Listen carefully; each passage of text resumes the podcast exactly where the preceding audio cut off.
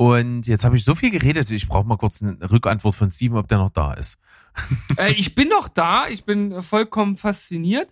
Du hattest mir zwar schon mal darüber erzählt, aber damals hatte ich nicht zugehört. Und Couch Kompass.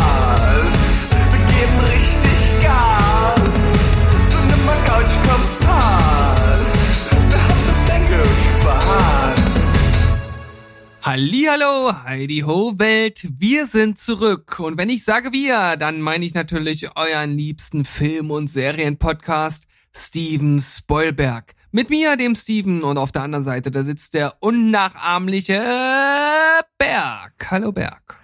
Tag schön, mein lieber Steven. Ich freue mich, hier zu sein, mit dir jetzt mal wieder ein bisschen drüber zu reden, was wir so geguckt haben.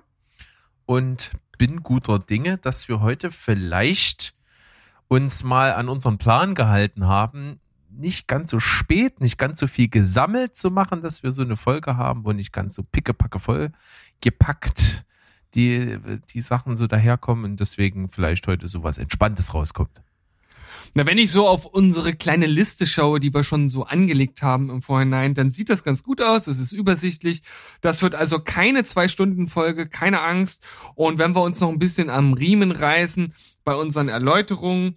Äh, ich denke, gerade auf meiner Seite wird das heute tatsächlich sehr, sehr überschaubar sein, denn vieles, was hier drin ist, habe ich entweder nur so nebenbei geschaut und möchte das hier so als, ich sag mal, äh, Tipp unter vorgehaltener Hand mit rausgeben oder es sind Dinge, die ich schon in der Empfehlung der Woche äh, hatte. Also von daher bei mir überschaubar. Eine Sache doppelt sich sogar mit dir.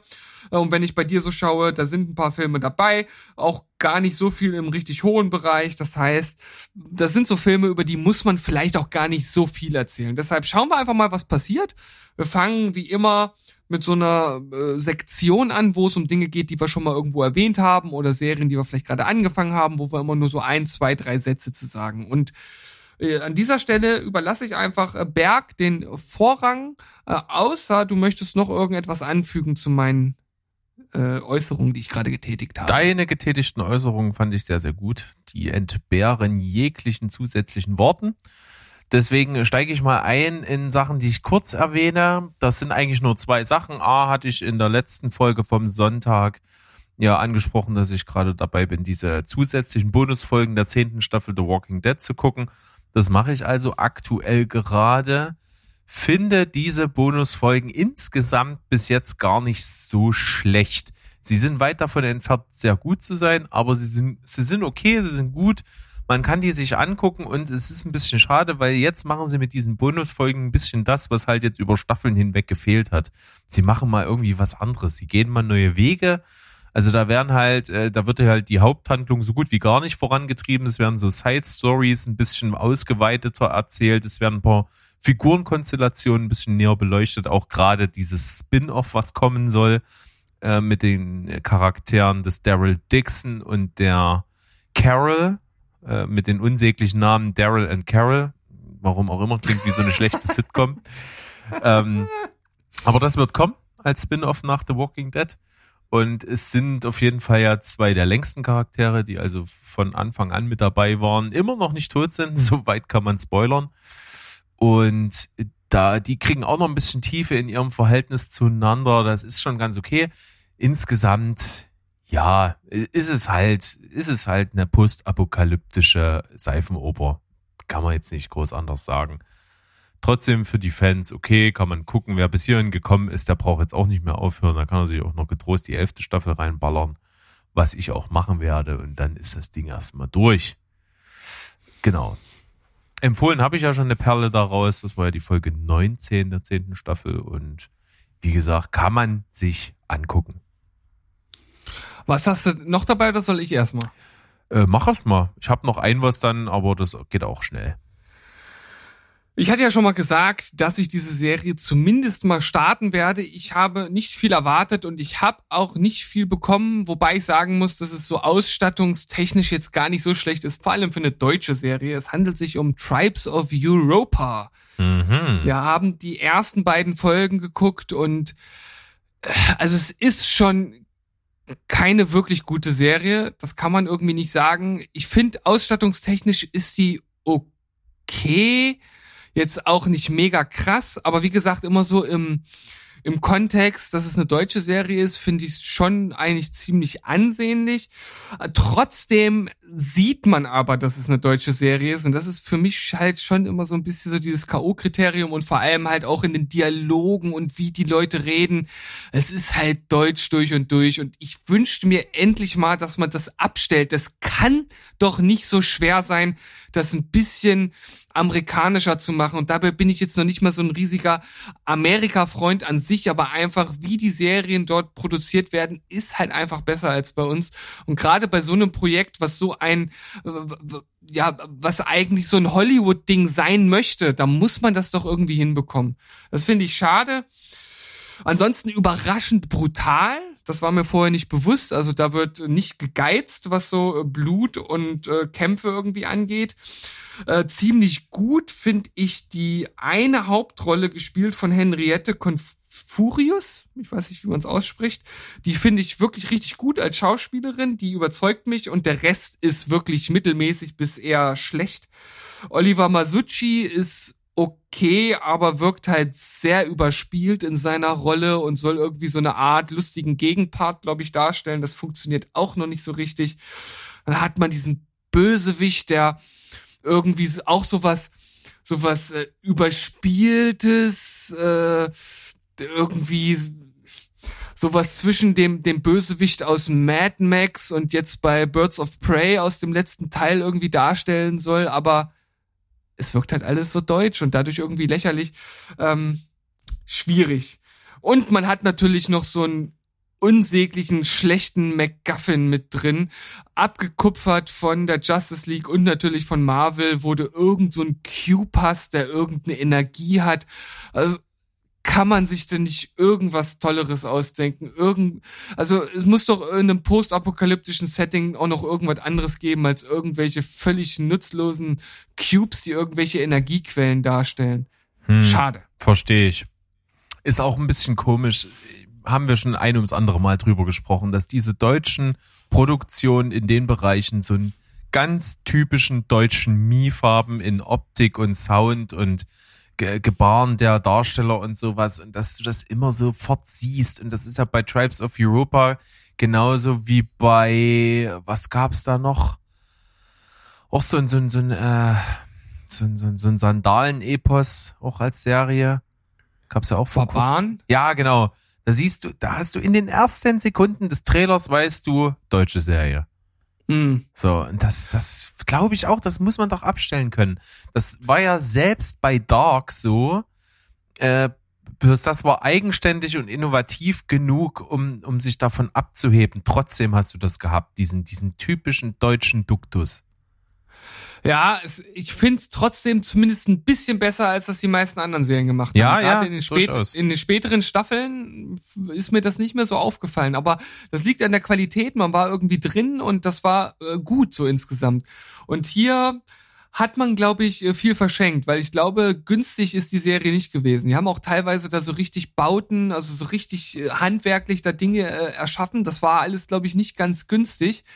Und ähm, ich glaube, da wäre wirklich, wirklich deutlich mehr drin gewesen. Hm. Schade. Guckst du weiter? Ich glaube, ich werde die vier Folgen noch schauen. Das sind ja jetzt nicht so viele. Meine Frau war so gar nicht angetan äh, bis jetzt. Mal gucken. Ich denke mal, dass ich es noch ein, einschieben werde, weil irgendwie will ich jetzt dann schon auch wissen, ähm, ob man das zu einer einigermaßen äh, zusammenhängenden Story irgendwie verbinden kann und ob mich das dann noch mitnimmt. Ich erwarte nicht viel und deshalb kann ich eigentlich nur gewinnen. Okay. Dann äh, kann ich nur noch sagen, ich habe einen größeren Rewatch getätigt. Ich habe auch irgendeiner der vergangenen Folgen mal drüber gesprochen und ich kann dafür jetzt getrost Werbung machen, denn wenn diese Folge hier rauskommt, haben wir Ostern schon hinter uns und am Osterwochenende ist die Folge erschienen mit mir als Gast bei den äh, Kollegen aus München, The Critic, The Fan and The Movie. Max und Maxi, liebe Grüße an der Stelle auf jeden Fall. Es hat mir echt Spaß gemacht. Ich war nämlich bei den beiden und habe über die erste Staffel True Detective gesprochen. Und das war echt cool. Ähm, Gerade auch mal in dieser, in dieser Intensität über die ganze Staffel nochmal zu sprechen, war mal so was ganz anderes, als was wir sonst hier so machen. Äh, wir machen halt sehr breit gefächert und so viele Sachen, aber so mal so auf ein was konzentriert machen wir sehr selten. Das haben wir dann also dort getan. Und ich muss sagen, die erste Staffel True Detective ist wahrscheinlich das Beste, was es in dem Bereich gibt, wo wir eine Serie haben, die von Ermittlern, die einen Mörder suchen, handelt. Also da gibt's wenig, also gibt's eigentlich nichts, was vergleichbar ist und wenig, was herankommt. Hm. Es ist auf jeden Fall eine ziemlich einzigartige äh, Serie und auch das äh, Schauspieler-Duo, das hat mich damals sehr abgeholt. Und ich muss sagen, bei mir ist durchaus auch ein Rewatch schon wieder sinnvoll, weil ich gar nicht mehr so viel Details von der Story weiß. Ja, und es ist halt Wahnsinn, wie die Serie schon in der ersten Minute, die beginnt und du bist in dieser Stimmung drin. Das ist sowas von düster und sowas von melancholisch und teilweise nihilistisch, was da abläuft. Und das gepaart mit den echt Gräueltaten, die dieser Serienmörder in dieser Serie da vollführt. Und die Figuren sind ja eigentlich das noch, was im Vordergrund steht, weil dieser Mordfall ist eigentlich das Beiwerk. In der ersten Staffel True Detective geht es um die Beziehung zwischen den beiden Ermittlern. Und das ist echt wahnsinnig gut. Woody Harrelson ist brillant und, äh, und hier ähm, Matthew McConaughey, muss ich sagen, ist das Beste von ihm was ich kenne. Also er hat schon hm. andere sehr starke Sachen gemacht, aber das ist wirklich Knaller. Er hat auch selber gesagt, dass es eine der liebsten Figuren von ihm ist, die er jemals gespielt hat. Der hat ja hunderte Seiten Skript und Background Story für diese Figur ausgearbeitet. Ja, das merkt man. Also ganz groß für mich äh, erste Staffel True Detective 9,5 von 10 Punkten. Absolut stark. Wer auf Crime-Serien steht, der darf das eigentlich nicht verpassen. Also die einzige Frage, die ich mir jetzt stelle, was fehlt denn zur 10? Es ist tatsächlich, dass diese Stimmung so krass ist, dass die sich so runterzieht und die so negativ ist, dass es fast schon so ein, so ein leicht eintöniger Strudel wird. Das ist wirklich so eine einzige Abwärtsspirale, mm, die dich okay. in so ein krasses Loch reißt, dass, äh, weil die 10 ist immer so ein Herzensding. Ist immer irgendwas, wo du so, wo du so hinschmachtest irgendwie und wo es so besonders ist und, und so in allen Aspekten dich mitreißt. Äh, und hier ist es wirklich so, das stößt dann teilweise ein bisschen ab.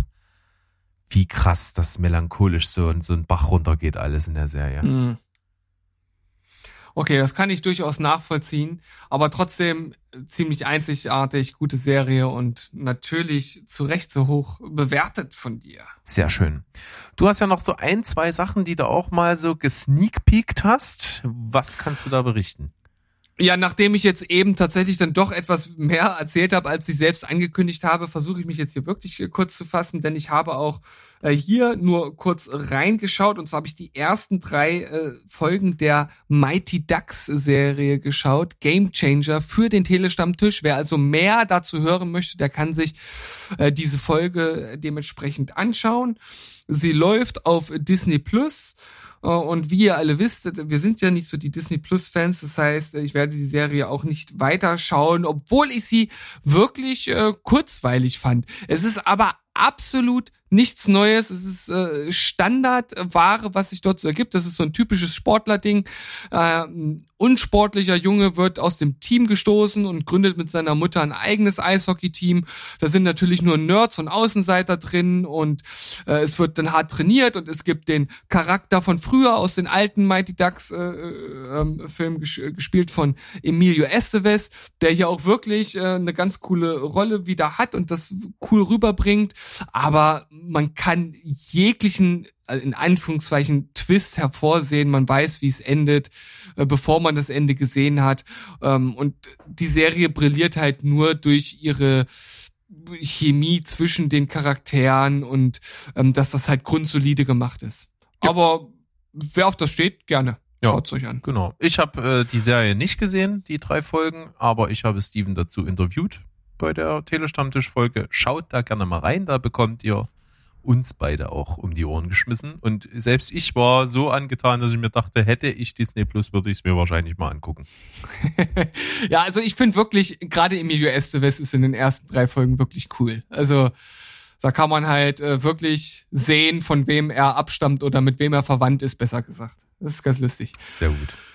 Ja, ich habe äh, eine weitere äh, Film Miniserie so nebenbei geschaut, weil meine Frau sich die angeschaut hat. Die hatte ein bisschen Zeit, ich habe ein bisschen was zu tun gehabt und dann saß ich aber doch dabei und hatte gerade, ich habe den, den, kompletten ersten Film gesehen. Das sind also immer so Dreiergespanne, also drei Filme an 90 Minuten und da und das Ganze zweimal. Ähm, aus Deutschland und zwar Kudam 56 und Kudam 59. Schon mal was davon gehört? Ja, habe ich von gehört. Es lief auch jetzt vor kurzem im normalen TV, glaube ich. Da es könnte, ja, ja, könnte das sein, dass das die ein paar neuere Sachen das, gelaufen, ja. ja. Weil es gibt nämlich noch Kudam 63. Das ist jetzt die neueste Staffel sozusagen aus dem letzten Jahr. Die gibt's aber zumindest äh, nicht bei Netflix zu sehen, wo wir jetzt diese beiden gesehen haben, beziehungsweise ich halt nur auszugsweise. Und ich muss sagen, für ein Thema, das mich nicht interessiert, war das sehr solide gemacht. Äh, es geht also um, um eine um eine Mutter, die steht jetzt nicht im, im Mittelpunkt, aber die ist halt sehr konservativ und hat insgesamt drei Töchter und ähm, die möchte natürlich, dass sie mit wohlhabenden Männern verheiratet wird. Und gerade bei zweien von diesen Töchtern scheint das ganz gut zu klappen. Und dann kommt halt die dritte Monika ähm, wieder nach Hause zurück, die ist aus der Hauswirtschaftsschule geflogen und will sich halt irgendwie nicht so ganz ja ein einpassen und ähm, entdeckt dann auch den Rock'n'Roll für sich und das steht im Zwiespalt halt mit der Mutter, die eine Tanzschule führt, wo halt vor allem Standardtänze gelehrt werden. Und es geht halt letzten Endes äh, so ein bisschen auch äh, darum, wie sich halt diese, diese drei Töchter und vor allem die, die Monika dann halt zu den Männern so ein bisschen positioniert, emanzipiert, was dort so alles passiert. Das waren natürlich auch noch schwierige Zeiten teilweise für Frauen, gerade in diesem Milieu. Und das ist irgendwie wirklich gut gemacht. Und diese Stimmung von damals, ähm, das kann ich sagen, das konnte ich auch äh, gut mitbekommen bei dem, was ich jetzt gesehen habe, wurde richtig gut eingefangen. Und ich habe wie gesagt, den ersten Film komplett gesehen und tatsächlich auch den letzten. Ich weiß also dann, äh, wie dann die zweite Staffel äh, geendet ist und das finde ich tatsächlich ein bisschen äh, unerwartet, wie sich diese Geschichte entwickelt, ne? wenn man äh, sieht, wo das Ganze angefangen hat und wo es dann äh, vorerst endet, wäre für mich auch generell ein gutes Ende für die Reihe gewesen, weil für mich war das ziemlich gut zu Ende erzählt. Ich weiß nicht, da wollte man wahrscheinlich den Erfolg, den es hatte, irgendwie weitermelken. Aber das war gut und vor allem die Hauptdarstellerin ist richtig gut. Sonja Gerhardt heißt sie. Okay. Fällt mir richtig gut ist quasi meine erste so richtige inhaltliche Berührung damit. Also ich kenne halt den Titel, dass es das gibt und dass das, glaube ich, auch recht gut angekommen ist. Habe auch mitbekommen, dass es äh, doch noch nicht zu Ende ist äh, und weitergeht und dass es eben, wie, wie gesagt, gerade eben im linearen TV gelaufen ist. Und jetzt hast du mich mal inhaltlich da mal auf Stand gebracht. Das ist doch gut. Also ich glaube, dir könnte das gefallen. Möglicherweise. Warum nicht? So viel zu gucken, so wenig Zeit genau wie in unserer Folge heute. Ähm, wir wollen es ja trotzdem nicht in die Länge ziehen, auch wenn wir hier nicht allzu viel haben. Deswegen steige ich einfach mal ein, oder? Naja, es ist ja jetzt so ein bisschen die Frage. Bei mir wäre ja äh, das nächste, jetzt kommt ein Film, den hatte ich schon in den Empfehlungen der Woche und bei dir ist er etwas höher. Ja, ja, wollen den kannst den, du danach den später bringen. besprechen. Ja, nee, nee, den kannst du schon danach als nächstes bringen. Ich fange mal mit meinem okay. kurz an. Das hatte ich nämlich auch als äh, Gurke der Woche einmal und zwar die Serie Sie weiß von dir. Typische Netflix-Serie vom Aufbau, vom, vom Produktionsstand her und so, was Fluch und Segen zugleich ist, denn es ist einfach gut gemacht. Das kann man nicht anders sagen. Es ist super ausgestattet. Es sieht gut aus. Die Kameras, äh, Einstellungen sind super. Die Farben funktionieren. Also da ist schon so eine, so eine Grundqualität absolut da. Das kann ich der Serie nicht absprechen und dadurch ist es halt auch gut. Das ist auch das Einzige, was es auf so ein, so ein vertretbares Level noch gehoben hat. Äh, und auch die Schauspieler machen ihre Sache gut, wenn da die Figuren nicht so strunzdämlich geschrieben werden. Denn äh, die große Krux an Sie weiß von dir ist wirklich die Story, die äh, über die über zwei Drittel der Laufzeit. Es sind also insgesamt sechs Folgen. Vier Folgen lang ist die Story halt einfach absoluter Standard. Also wirklich langweiligste Stangenware. Und dann die letzten zwei Folgen ist ein, ja, ein Richtungswechsel und dann wird's halt völlig beknackt. Absolut ballerballer. Ist überhaupt nicht mein Ding, was da in den letzten zwei Folgen passiert. Und äh, das letzten, äh, ja, landet dann das Ganze bei vier von zehn Punkten bei mir. Ist so eine Dreiecksbeziehung, ähm, so eine junge Frau, die halt mit einem Mann flirtet in einer Bar und am nächsten Tag feststellt, das ist ihr neuer Chef und sie ist, seine Assistentin in, in einer Arztpraxis. Und der ist halt äh, verheiratet und dann entwickelt sich eben diese Dreiecksbeziehung, weil die Ehefrau von ihm sich auch mit ihr noch privat persönlich anfreundet. Und äh, das macht das Ganze dann so zu so einem perfiden Psycho-Ding. Aber wie gesagt, der Richtungswechsel, der irgendwann kommt, ist so hanebüchen und beknackt, dass ich halt hier wirklich sagen muss, es ist echt nicht gut. Es ist so schön, weil genau das sind die Worte, die mich anfixen, um das auch zu gucken. und, und, unser lieber Mo, der hat das ja noch ein bisschen angefeuert, äh, dieses äh, Verlangen, denn er meinte ja, dass das in dem Buch, auf dem die Serie basiert, wohl deutlich besser rüberkommt. Und weißt du, was ich in der Zwischenzeit gemacht habe? Dir das ich Buch gekauft?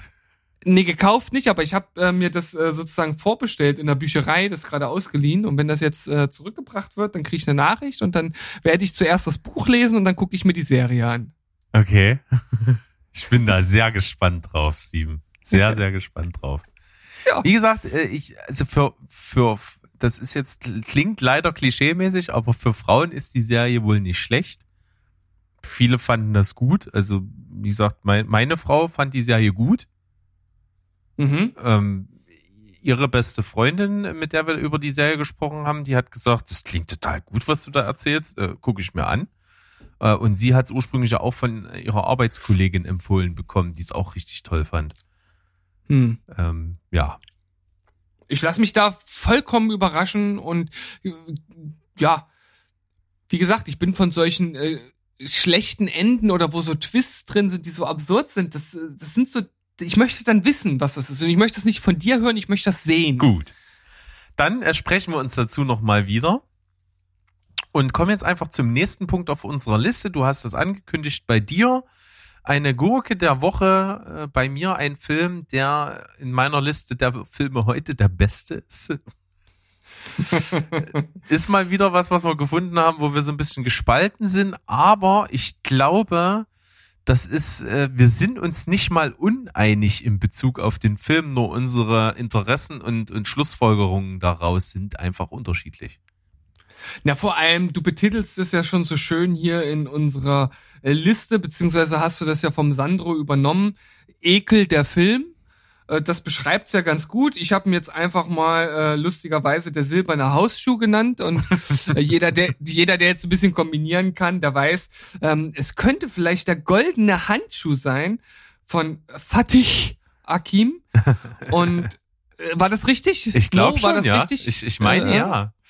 Okay. Und, und man muss auch ähm, dazu sagen, ähm, wir sind ja beide an diesen Film angefixt worden, eben durch Sandro, wie du gerade gesagt hast, der in unserer letzten CCC-Folge diesen Film reviewed hat. Er selber auch recht begeistert davon war. Und äh, ich im Prinzip seine Ausführungen in der letzten CCC-Folge eigentlich komplett teile.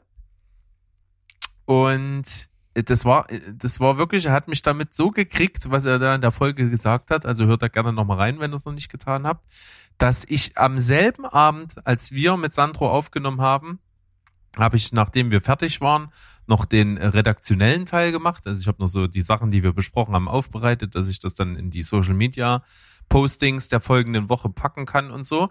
Und danach war es wirklich, glaube ich, so 23 Uhr. Das ist auf jeden Fall eine Zeit, da bin ich schon zwei Stunden zu spät dran, um noch einen Film anzufangen. und hab's trotzdem gemacht. Ich wollte einfach nur mal reingucken und habe halt durchgeguckt bis, bis irgendwann um eins oder so und war halt einfach komplett fasziniert. Ja, also ich muss sagen, fasziniert so im eigentlichen Sinne war ich nicht. Ich kann aber auf jeden Fall gut heißen, was für eine Qualität dahinter steckt und dass da wirklich viel Liebe zum Detail drin steckte, was man vor allem dann auf den äh, richtigen Bildern von damals sozusagen wiedererkennt. Also dass man das wirklich äh, eins zu eins teilweise nachgebaut äh, oder, oder wiederhergestellt hat. Und äh, natürlich einfach dieses, man kann fast riechen, was da so vor sich geht. Da gehe ich durchaus auch mit. Ähm, bei mir ist es dann aber letzten Endes so, auch Filme, die anstrengend sind oder mehrere Ebenen haben, die müssen mich auf eine gewisse Art und Weise halt unterhalten. Und das macht der Film halt nicht. Also ich weiß auch nicht, was der Film mir halt sagen soll, weil er zeigt halt ohne jegliche Einordnung einfach nur diesen Fritz Honka, äh, der absolut widerlich ist. Und am Ende frage ich mich halt, okay, was möchte der Film mir jetzt sagen? Dass das halt ein widerlicher Typ war, der halt äh, Leute zerstückelt hat, äh, also Frauen zerstückelt hat. Oh, ja, gut, aber dafür brauche ich halt letzten Endes den, den, den Film nicht. Und äh, unterhalten hat er mich halt auch nicht, als dass ich dann sage, dass ich mir sowas halt irgendwie antue. Ich, ich weiß nicht, also ich glaube nicht, dass ich diesen Film jemals äh, mir wieder anschauen werde, weil der mich einfach nicht auf Unterhaltungsebene abholt und auch nichts, über das ich halt dann, dann nachdenke. Das ist kein Film, der, der für mich irgendwie so tiefgreifende Fragen stellt, wo ich dann sage, das sind irgendwie so Dinge, die ich irgendwie, die irgendwie gesellschaftsrelevant sind oder so, weil der halt einfach, ja, nur zeigt und nichts einordnet. Ja. Auch nichts andeutet. Genau. Also, die, die, die Schwäche teile ich absolut. Also, es gibt nicht mal irgendein ich nenne es jetzt mal Erklärungsversuch, so, so irgendwie tiefenpsychologisch in den Typen einzudringen, dass du merkst, okay, da ist das und das in seinem Leben halt, halt falsch gelaufen, das hat da und dazu geführt und deswegen ist er jetzt ein Prostituiertenmörder auf diese Art und Weise, wie sie hier dargestellt wird. Das findet halt nicht statt in diesem Film. Gebe ich dir recht, ist auch das, was bei mir so die Punktabzüge bringt. Unterm Strich muss ich halt eben trotzdem sagen, ich kann mich total gut auf den Film, so wie er jetzt ist, einstellen. In dem Sinne, dass ich A, irgendwie fasziniert bin, B, finde ich das einfach unter dem Aspekt des Voyeuristischen, was du ja auch in, in vielen Filmen einfach auch als Teilaspekt hast, dass du wirklich so relativ authentisch in dieses Geschehen hineingezogen wirst. Das finde ich halt total gut umgesetzt. Das, das wichtet halt bei mir wahrscheinlich einfach ein bisschen mehr als bei dir in dem Zusammenhang mit dem Film. Das ist so ein Grund. Und der andere Grund ist halt eben einfach, was Sandro damals gesagt hat. Wie krass stelle ich mir vor, wenn ich Setdesigner oder, oder, oder Ausstatter für diesen Film bin. Also das ganze Produktionsdesign, was da für, für, für Anstrengungen dahinter stehen, das wirklich so herzurichten, dass das so aussieht, dass das so rüberkommt, dass du diesen Film, wie gesagt, riechst und schmeckst und dass du trotz dieser, dieser abstoßenden Abnormalitäten, die da gezeigt werden, trotzdem irgendwie noch dabei bist, das ist halt so ein 50-50-Ding. Das kann bei Leuten funktionieren, es kann auch bei Leuten nicht funktionieren. Und das finde ich halt an dem Film gut und habe mich dadurch auf eine gewisse Art und Weise absolut unterhalten und abgeholt gefühlt. Ja, also ich glaube, wir haben da einfach andere Ansprüche an den Film, ne? Oder an einen Film. Und bei dir werden die halt auf eine gewisse Art und Weise erfüllt und bei mir nicht. Und äh, wir haben ja so oft hier äh, Friede, Freude, Eierkuchen. Das ist doch ganz schön, wenn wir da mal auseinanderliegen. Ähm, wobei wir natürlich äh, das äh, Cinematische und das Produktdesign als Leistung und wie es gedreht ist, ja durchaus äh, beide anerkennen. Sehe ich genauso. Ja, dann geht's zum nächsten Punkt und jetzt hast du erstmal einiges abzuräumen, bevor ich wieder einsteigen kann. Das wird so laufen. Und ich habe da einmal eine, ich habe es hier betitelt mit Coming-of-Age-Romanze. Und das ist so ein Film, der ist relativ neu. Der, den haben wir so entdeckt, ich glaube, auf, wenn mich nicht alles täuscht, auf Netflix. Und zwar heißt er im Deutschen wieder total bescheuert, da heißt er unsere verlorenen Herzen. da wäre ich schon raus. Da wärst du schon raus, ne? Und äh, im Original heißt er Chemical Hearts, was halt viel, viel treffender ist, weil in dem Film geht so die Beschreibung um diesen Aspekt Liebe im Sinne von, äh, ich bin Jugendlicher und ich habe so meine erste große Liebe und ich verliebe mich äh, so äh, nicht so romantisiert wird, sondern im Gegenteil, es wird so auseinandergenommen, indem das halt mit einfach als das, was es theoretisch biochemisch ist, äh, genommen wird, sondern als eine Reaktion äh, von verschiedenen chemischen Prozessen im Körper, die dazu führen, dass du diese in Anführungsstrichen Liebe empfindest, die aber eigentlich auch nichts anderes ist, als würdest du Tonnen von Schokolade essen, würdest du dasselbe empfinden. So, grob gesagt. Ganz. Äh, ist eine gute Alternative auf jeden Fall. Ja, oder? Gerade für, für jemanden wie dich, der halt so einen Stoffwechsel hat, wo das dann nicht fett macht, ist schon geil. Ja, und vor allem mag ich halt auch Schokolade gern. Ja, gibt's viele, die das mögen. Also bist du gar nicht so alleine mit dieser Liebe. Definitiv ist das ein Film, der dieses Coming of Age, Liebesgeschichten, Teenager-Ding ein bisschen anders angeht, denn man muss sagen, für so eine Art von Film, die so angesetzt ist, ist er echt bedrückend und recht traurig. Also es geht hm, halt okay. um, um so, einen, so einen Typen, der ist auch, wie sich so gehört für so einen Film, so ein kleines bisschen Außenseiter und äh, er verliebt sich halt in ein Mädchen an der Schule, die äh, die läuft mit Krücken rum, weil die äh, ein Auto äh, mit Stopp, Stopp, Stopp.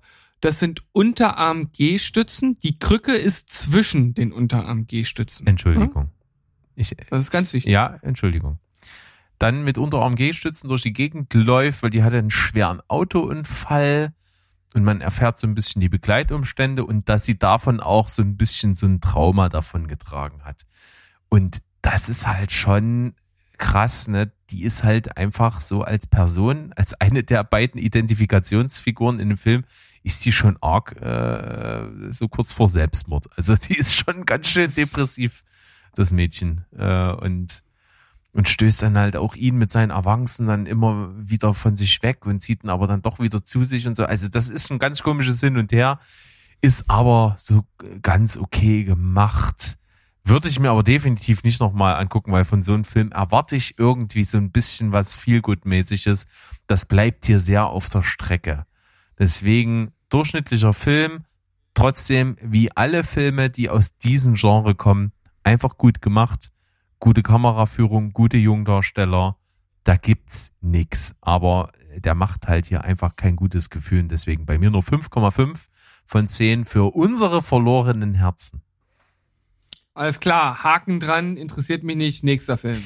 Nächster Film in meiner Liste ist dann ein, ja, jetzt ein Review, mit dem ich mir so vielleicht ein paar Feinde mache äh, ist einfach so ein Ding, du kannst Sachen, die du zu einer bestimmten Zeit gesehen haben müsstest, um das zu fühlen, halt jetzt nicht mehr einfach so reproduzieren. Und so auch bei den 80er Jahre absoluten Lieblingsklassiker Stand By Me. Stephen King Verfilmung, äh, absolutes Kultteil mit äh, einer Gruppe von vier Kindern im Vordergrund der Geschichte, die alle in so einem Ort leben. Die sind alle irgendwo so um die wie alt sind die? Elf, zwölf, dreizehn, sowas in der Richtung. Und äh, dort ist in dem Ort, wo die wohnen, wird ein Junge vermisst. Und einer der Jungs belauscht irgendwie seinen älteren Bruder im Gespräch mit einem Kumpel, dass die die Leiche dieses Junges irgendwo im Wald an einem See gesehen haben, ein Stück weg von von dem Ort. Äh, und ja, dass sie dort rumliegt. Und die Jungs, die beschließen, hey, wir machen uns auf den Weg, versuchen diese Leiche zu finden und dann äh, die Polizei zu rufen. Und dann sind wir halt die Helden, die den gefunden haben. Und dann kommen wir ins Fernsehen und werden bekannt. So. Das ist so diese romantische, äh, kindlich naive Vorstellung, die die haben und beschließen halt loszuziehen. Und das ist dann so ein großes Abenteuer, wo die vier Freunde da durch die Gegend ziehen. Und ja, das ist auf eine Art ähm, wirklich gut, finde ich auch für die Zeit recht progressiv den Ansatz, weil das hätte ja genauso gut wie, wie Zurück in die Zukunft oder Karate Kid halt so ein bisschen so ein reißerischer Mainstream-Film sein können. Der halt einfach so ein bisschen Pep und Elan in die Story bringt, das alles so ein bisschen auf Abenteuer auslegt, auf High-High und äh, so, so, so mit Action und, und Humor und weiß ich nicht was allen. Und der Film macht das äh, sehr viel intimer und charmanter. Es geht halt vor allen Dingen so um diese Beziehung zwischen den Jungs untereinander und sowas. Äh, und es ist äh, tatsächlich doch recht höhepunktslos, aber nicht langweilig. Und das finde ich für einen Film aus dieser Zeit schon doch recht bemerkenswert. Und das macht ihn auf jeden Fall irgendwie besonders. Aber ich habe den Film nicht gefühlt. Hm. Okay. Ich, und ich kann mir nicht vorstellen, dass wenn ich jetzt selber so elf, zwölf gewesen wäre und den Film gesehen hätte damals, dass ich den da mehr gefühlt hätte. Glaube ich nicht unbedingt. Ist jetzt einfach so eine These, die ich in den Raum stelle, aber er berührt mich nicht so richtig. Ich finde auch tatsächlich, das ist vielleicht auch ein bisschen dieser Zeit, diesen Zeitabstand geschuldet. Ich finde halt auch teilweise die Gespräche der Jungs untereinander nervig. Also ich finde, die sind manchmal auch zu schrill, zu albern, zu überdreht manchmal, so abstrus. Das ist vielleicht bei Jungs in dem Alter so auch und das war vielleicht damals auch so ein bisschen en vogue, das so zu gestalten, aber mir ging es ein bisschen auf den Sack beim Gucken. Ja, ansonsten, wie gesagt, ist er gut und solide gemacht, gibt's nix, gilt auch als eine der besten Stephen King Verfilmungen ähm, storymäßig und drehbuchmäßig ist er wirklich toll. Da kann man nichts gegen sagen. Ich finde halt die Schauspielleistung okay. Also ich finde halt das jetzt nicht so überragend. Ich finde nur einen sehr, sehr überragend von den Kinderdarstellern und das ist River Phoenix, der leider verstorbene Bruder von Joaquin Phoenix. Der ist echt super. Also das hast du da schon gemerkt, dass der wahnsinniges Talent hat. Der macht ein super Ding. Wenn ich zum Beispiel unterirdisch fand, ist Will Wheaton. Sehr gut. Also so cool ich den tatsächlich in seiner Rolle bei Big Bang Theory finde, da finde ich den auch irgendwie charismatisch und so, das, das mag ich, aber dort ist, finde ich den furchtbar. Will Wheaton!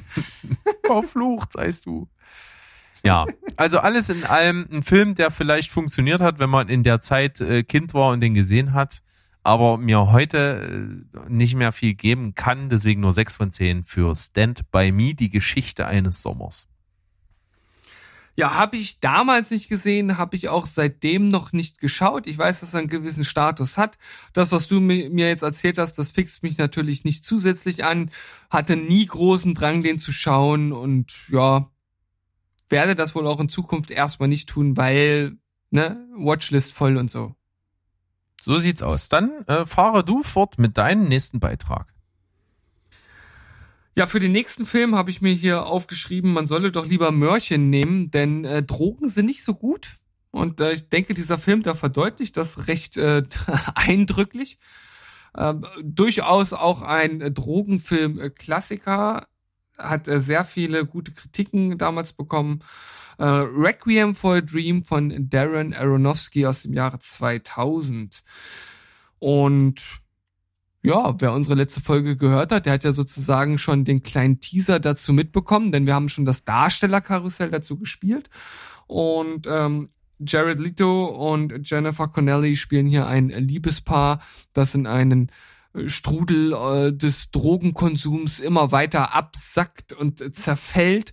Äh, mit reingezogen wird auch noch ein Kumpel von der Figur von Jared Leto und die Mama, abgekapselt von den dreien, ähm, kommt mit sich und der Welt auch nicht so ganz klar und bekommt dann äh, von dem Arzt auch mehr oder minder Drogen äh, verschrieben, die äh, sie dann halt auch immer weiter absinken lässt. Ich glaube, das Ganze spielt auch äh, in der Vergangenheit, also so genau wird das, glaube ich, nie betitelt, aber ich schätze mal so 80er, 70er Jahre, zumindest was äh, äh, das das Design irgendwie der Fernseher anbelangt, wobei das auch nicht so ganz mit dem Telefon zusammenpasst, die genutzt werden. Ich fand das ein bisschen so widersprüchlich. Weißt du da irgendwie oder kannst du das nee, einschätzen? Ist bei mir zu lange her. Kann ich tatsächlich nicht sagen.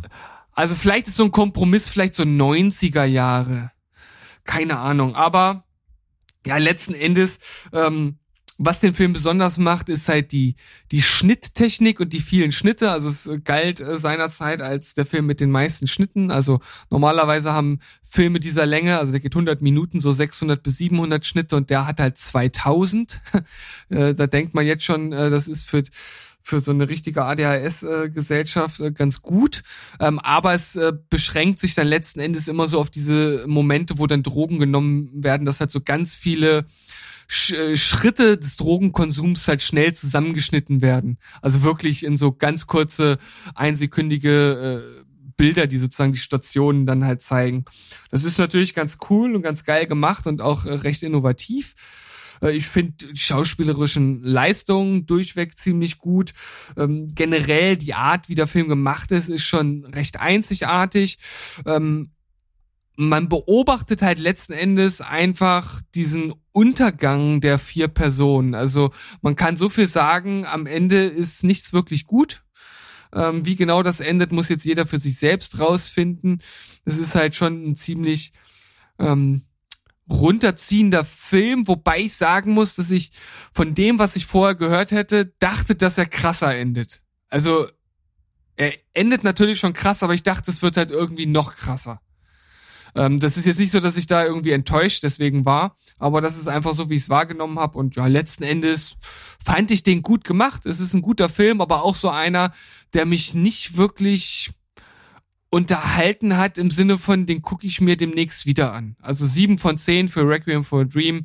Guter Drogenfilm für einige, auf jeden Fall äh, ein, Meisterwerk. Ich weiß, für äh, unseren lieben Sandro ist es einer seiner Lieblingsfilme. Ähm, ja, kann ich durchaus nachvollziehen, dass den auch Leute richtig gut finden. Für mich war es ein guter Film. Ja, ich fand ihn äh, ziemlich stark auf jeden Fall damals, als ich den geguckt habe, ist jetzt auch schon wieder ein bisschen her und muss sagen, der hat auf jeden Fall seinen Platz und seinen Status definitiv verdient als so ein Film, der oft genannt wird in dem Zusammenhang, dass man äh, einen guten, gut gemachten dramatischen Drogenfilm sich angucken kann. Aber letzten Endes bin ich damals mit ähnlichen Gefühlen rausgegangen wie du. Ich fand ihn auch gut, aber nicht so, bei weitem nicht so überragend. Ich habe nämlich auch nur eine 7 von 10 gegeben. Ja, also von daher ist zwar anscheinend ein wichtiger Film, der sehr beliebt ist, aber viel mehr brauche ich darüber nicht erzählen. Von daher kannst du gerne das Zepter wieder in deine Hand nehmen und damit den nächsten Film ins Mikro schwingen. Ja, ich nehme jetzt sogar zwei Filme, die ich jetzt hier so ein bisschen zusammen abhandle. Es wird erotisch. Oh, ein, ich, ich lese mal ganz kurz vor. Ein japanischer Softporno hast du hier reingeschrieben, du schlimmer Finger. Ja. Und sowas gucke ich mir tatsächlich an, alles für den Telestammtisch. Denn ähm, ich bin da auch ein bisschen zufällig reingeschlittert, weil in unserer Verlautbarung, wo wir immer sehen, was so für Screener anstehen für die nächste Zeit, was wir so vorab bekommen, was wir angucken und reviewen können, stand irgendwie was da, japanisches Traditionsstudio, neue Filme. Und das hat mir eigentlich schon gereicht, weil ich, wie gesagt, ja, doch durchaus dem asiatischen Kino ein bisschen mehr zugetan bin als noch vor ein paar Jahren gerne da auch mal Sachen sehe, mich da so ein bisschen rantaste. Und wenn ich dann höre, okay, so ein Traditionsstudio, was es schon sehr, sehr lange gibt, hat jetzt neue Filme rausgebracht, die so an die alte Ära des Studios anknüpfen und so das Ganze ein bisschen neu auflegen, war ich ein bisschen hellhörig geworden und habe erst im Nachhinein erfahren, dass das alles pornografische Filme sind. Und zwar handelt es sich um das Studio Nikatsu, äh, ist das älteste Studio, ich glaube 1912 gegründet also wirklich schon, hat ein bisschen was auf dem Buckel. Und es gab mal in den 60er Jahren so eine Bewegung, so soft erotische Inhalte in Film zu transportieren. Und das war sehr, sehr beliebt in Japan und auch äh, im, im, im, größeren asiatischen Raum. da hat sich so ein richtig kleines Genre drumherum entwickelt. Und äh, das Filmstudio hat dann wirklich so ein eigenes Subgenre geprägt. Das nennt sich halt Nikatsu Romano Porno und nee, Nikatsu Romanporno und das beschäftigt sich quasi damit, dass man erotische Elemente in Genrefilme packt, wo der Film im Vordergrund steht, der aber ständig halt ähm, mit diesen äh, Sexszenen und sowas durchsetzt ist. Also es gibt da auch so richtige Regeln, die sich, die, die sich selber auferlegt haben. Also dass eben äh, irgendwie der Filmtitel muss definitiv irgendwie schlüpfrig sein. Ähm, und die, es müssen alle zehn Minuten eine Sexszene kommen und äh, irgendwie noch irgendwas. Also es ist schon, es gibt festgelegte Regeln, aber wichtig ist, es soll immer die Story im Vordergrund stehen. Äh, und das kann ich definitiv bestätigen. Ich habe mir zwei Filme angeguckt. Dieses Studio hat nämlich jetzt zum Jubiläum dieser äh, Nikatsu-Roman-Porno fünf Filme rausgebracht und zwei davon konnte ich mir anschauen. Der eine ist Dawn of the Felines und der andere ist Klang der Verführung. Und ich kann definitiv sagen, die sind beide handwerklich richtig, richtig toll gemacht. Die sehen super aus. Die sind von der, von der ganzen Kameraästhetik, von den Blickwinkeln, von den Farben, äh, vom, vom ganzen Gespür für Atmosphäre und Ästhetik halt echt toll. Da, äh, da sieht man, dass Leute das gemacht haben, die richtig Ahnung haben. Und auch storymäßig muss ich sagen, haben die mich beide abgeholt und die sind beide tatsächlich recht unterschiedlich. Das ist nämlich so eine Ausprägung dieses Genres, dass es halt äh, unterschiedliche ähm, Herangehensweisen hat. Also es kann eine Komödie sein, es kann Drama sein, es kann Sportfilm sein, es kann alles Mögliche sein. Action, Thriller, Krimi. Äh, und hier haben wir auch zwei unterschiedliche Filme. Und jetzt habe ich so viel geredet, ich brauche mal kurz eine Rückantwort von Steven, ob der noch da ist. Äh, ich bin noch da, ich bin vollkommen fasziniert. Du hattest mir zwar schon mal darüber erzählt, aber damals hatte ich nicht zugehört. Und, und äh, jetzt muss ich sagen, das klingt echt, echt irgendwie abgefahren, aber auch eigentlich so, als wenn das überhaupt nicht zusammenpassen würde. Äh, es passt tatsächlich doch recht gut. Ähm, ich fange mal mit dem ersten an, und zwar Klang der Verführung. Das ist der von den beiden, der definitiv sexueller ist, sage ich mal. Also der ähm, handelt nämlich auch nur von einer Person, die im Zentrum der Erzählung steht. Und zwar ist das so ein, so ein Mittelalter Professor an einer Filmschule, der auch Regisseur ist. Und der muss mal in seiner Jugend, als er angefangen hat mit seiner Regiekarriere, halt so ein richtig krasser Typ gewesen sein, der wirklich tolle Filme äh, gemacht hat, so Indie-Produktionen, die jetzt noch im, im Lehrplan ähm, der Filmstudenten irgendwie eine Rolle spielen und äh, er als Gastdozent halt unglaublich beliebt und begehrt ist. Und der hat wohl irgendwie eine Frau, das erfährt man, die im Koma liegt.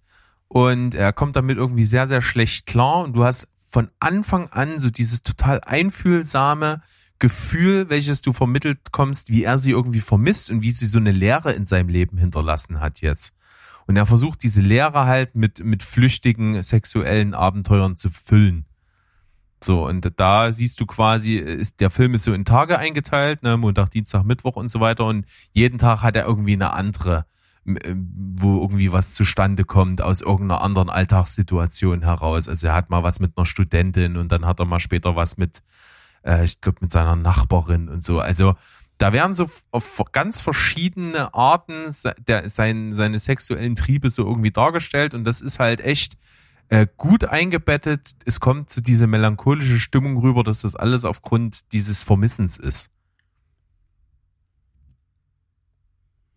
Ja, das klingt interessant. Okay. Ja. Habe ich dich jetzt also, noch nicht so abgeholt, gut. Ähm, nee, ich, ja, ich, ich glaube, also, das wäre kein Film, den ich mir so anschauen würde. Äh, du hättest das ja wahrscheinlich auch nicht getan, wenn du es nicht für den Telestammtisch getan hättest. Vermute ich jetzt mal. Und wenn du mir das jetzt so erzählst, weiß ich nicht, ich, ich bin zwar schon ein, ein Filmfreak und mich interessiert vieles, aber das interessiert mich tatsächlich recht wenig, muss ich sagen. Okay, aber der Film ist auf jeden Fall sehr, sehr kunstvoll gemacht. Also das ist schon, sind starke Bilder. Aber insgesamt sage ich mal, trotzdem ist es, hat so ein, ich kann gar nicht sagen, es hat irgendwie so ein, so ein Genre-Vibe. Also es ist so, so, so wie so ein Ausschnitt Deswegen irgendwie fehlt was, um das rund zu machen, so Storytelling-mäßig. Also der endet auch irgendwie relativ abrupt und komisch und das hinterlässt so, so, so ein bisschen unbefriedigtes Gefühl, was irgendwie komisch ist. Deswegen gebe ich dem nur sieben von zehn. Äh, der andere Film ist wesentlich vielseitiger, was die Story angeht. Dawn of the Felines handelt von so einer ähm, der spielt in Tokio und der handelt von so einem Escort-Service, in dem drei verschiedene Frauen da vor allen Dingen beleuchtet werden, die sehr, sehr unterschiedlich sind von ihren Lebensentwürfen her und die in dieser Escort-Agentur ähm, gelistet sind und dann halt eben gebucht werden, eigentlich nicht für Sex, sondern eigentlich für so Begleitsachen, äh, dass die Leute die buchen als als äh, ja Zeitvertreib oder als Begleitung für irgendwelche Sachen und das, das blickt halt schon sowohl in die Leben der, der äh, Escort-Damen als auch in die Leben der Kunden. Und das bringt so eine Vielseitigkeit hier rüber, die vor allen Dingen eng verflochten mit Tokio ist und mit den Lebensumständen der Menschen und sowas. Äh, und wie viele verschiedene äh, auch ähm, gesellschaftliche Schichten es gibt und wie, wie anders die Lebensentwürfe sein können. Und es spricht auch tatsächlich auch andere kritische Themen an, unter anderem zum Beispiel, wie, wie wird im Internet äh, mit Menschen umgegangen, mit Mobbing und so. Also das sind ganz viele Themen, die hier verarbeitet sind, die ich sehr interessant fand. Ähm, hier ist dieser sexuelle Aspekt auch nicht ganz so vordergründig wie bei dem anderen Film. Und insgesamt ist es schon ein Werk, was man sich mal angucken kann. Das ist schon nicht verkehrt. Deswegen Dawn of the Felines auch sieben von zehn. Könnte ein bisschen runter insgesamt sein, ist aber sehr interessant. Ja, das klingt irgendwie vom Ansatz beziehungsweise das, was behandelt wird, für mich ein Stück weit interessanter als der andere Film. Ja, also insgesamt äh, ist es so ein bisschen, was mich zwiespältig zurücklässt. Zum einen fand ich es wirklich interessant, einfach mal was anderes zu sehen auch so in dieser Kombination, auch mit diesen, mit, mit diesen softpornografischen Anleihen, dass das so eingebettet wird in so richtig ernsthafte Geschichten, ist irgendwie ein interessanter Ansatz. Insgesamt wirkt es aber dadurch, dass es so nischig ist, auch nicht so richtig rund. Äh, irgendwie sind die Filme dann so sehr abrupt, wie sie enden und so, so richtig ausgestaltet ist es nicht. Also es fühlt sich auch manchmal ein bisschen an wie verschenktes Potenzial. Es ist so eine zwiespältige Sache. Trotzdem kann ich durchaus noch eine Empfehlung aussprechen für Leute, die das so interessiert, so prinzipiell. Äh, mhm. Asiatisches Kino, wie gesagt, handwerklich ist es wirklich gut gemacht, beide Filme. Schauspielerisch ist es bei beiden gut. Es kommt auch so dieses, ähm, dieses typisch japanische im Filme machen, kommt auf jeden Fall gut rüber. Storymäßig hat es gute Ansätze, ist aber insgesamt eben nicht so ganz zu Ende gedacht. Deswegen für beide Filme so eine, so eine gute 7 von 10, aber mehr leider nicht. Alles klar. Mensch, das war auf jeden Fall ausführlich. Da hast du uns jetzt hier richtig was an der Laber, äh, an der Backe gelabert. Aber äh, auf jeden Fall mal zu etwas äh, speziellerem äh, und ähm, ja, ich sag mal, arthausigeren äh, Stuff als das, was wir sonst so haben. Und von daher vielleicht für den einen oder anderen tatsächlich mal was Interessantes. Also nicht, das klingt jetzt so, als wenn der Rest nicht interessant wäre. Aber. nee, aber ich, ist schon wirklich, ist ein bisschen was anderes mal. Ist, ist ja. ein bisschen nischiger. Dann gucken wir mal, du hast auf jeden Fall hier was betitelt mit Auf zum Atem. Ja, da, das kann ich jetzt tatsächlich sehr kurz machen, weil ich es schon in der Empfehlung der Woche hatte. Es ist eine Doku und zwar äh, Atomkraft Forever oder ja, Atomkraft Forever. Ein deutscher ähm, Film, bei dem es also um Atomkraft hier in Deutschland geht. Er startet mit dem ähm, Rückbau des Atomkraftwerks in Greif, äh, Greifwald? Greifenwald? Greifswald. Greifwald. Greifs Greifswald. Mit, mit so, Fugen S. Äh, wie bei Schubskarre. ja, genau. Die gute alte Schubskarre, wer kennt sie nicht, ja? Da habe ich immer äh, früher deine Mutter drin rumgefahren. Oh, jetzt hast du gerade getrunken und kannst nicht direkt darauf reagieren. Wie wirkt denn das auf unsere Zuschauer? Du trinkst immer zu den falschen Zeitpunkten. Nein, ist dir ich, schon muss, mal ich will aber auch bewusst diesen, diesen wirklich relativ schlecht konstruierten Mutterwitz einfach im Sand verlaufen lassen. Okay, äh, nehme nehm ich so an. Äh, ja, zurück zum Film. Äh, genau, es geht also um diesen Rückbau. Äh, fand ich total interessant, dass das so lange dauert. Das wusste ich bis jetzt noch nicht. Das ist also wirklich ähm, ein großer Teil zu Beginn und zum Ende. Das ist so das Framing.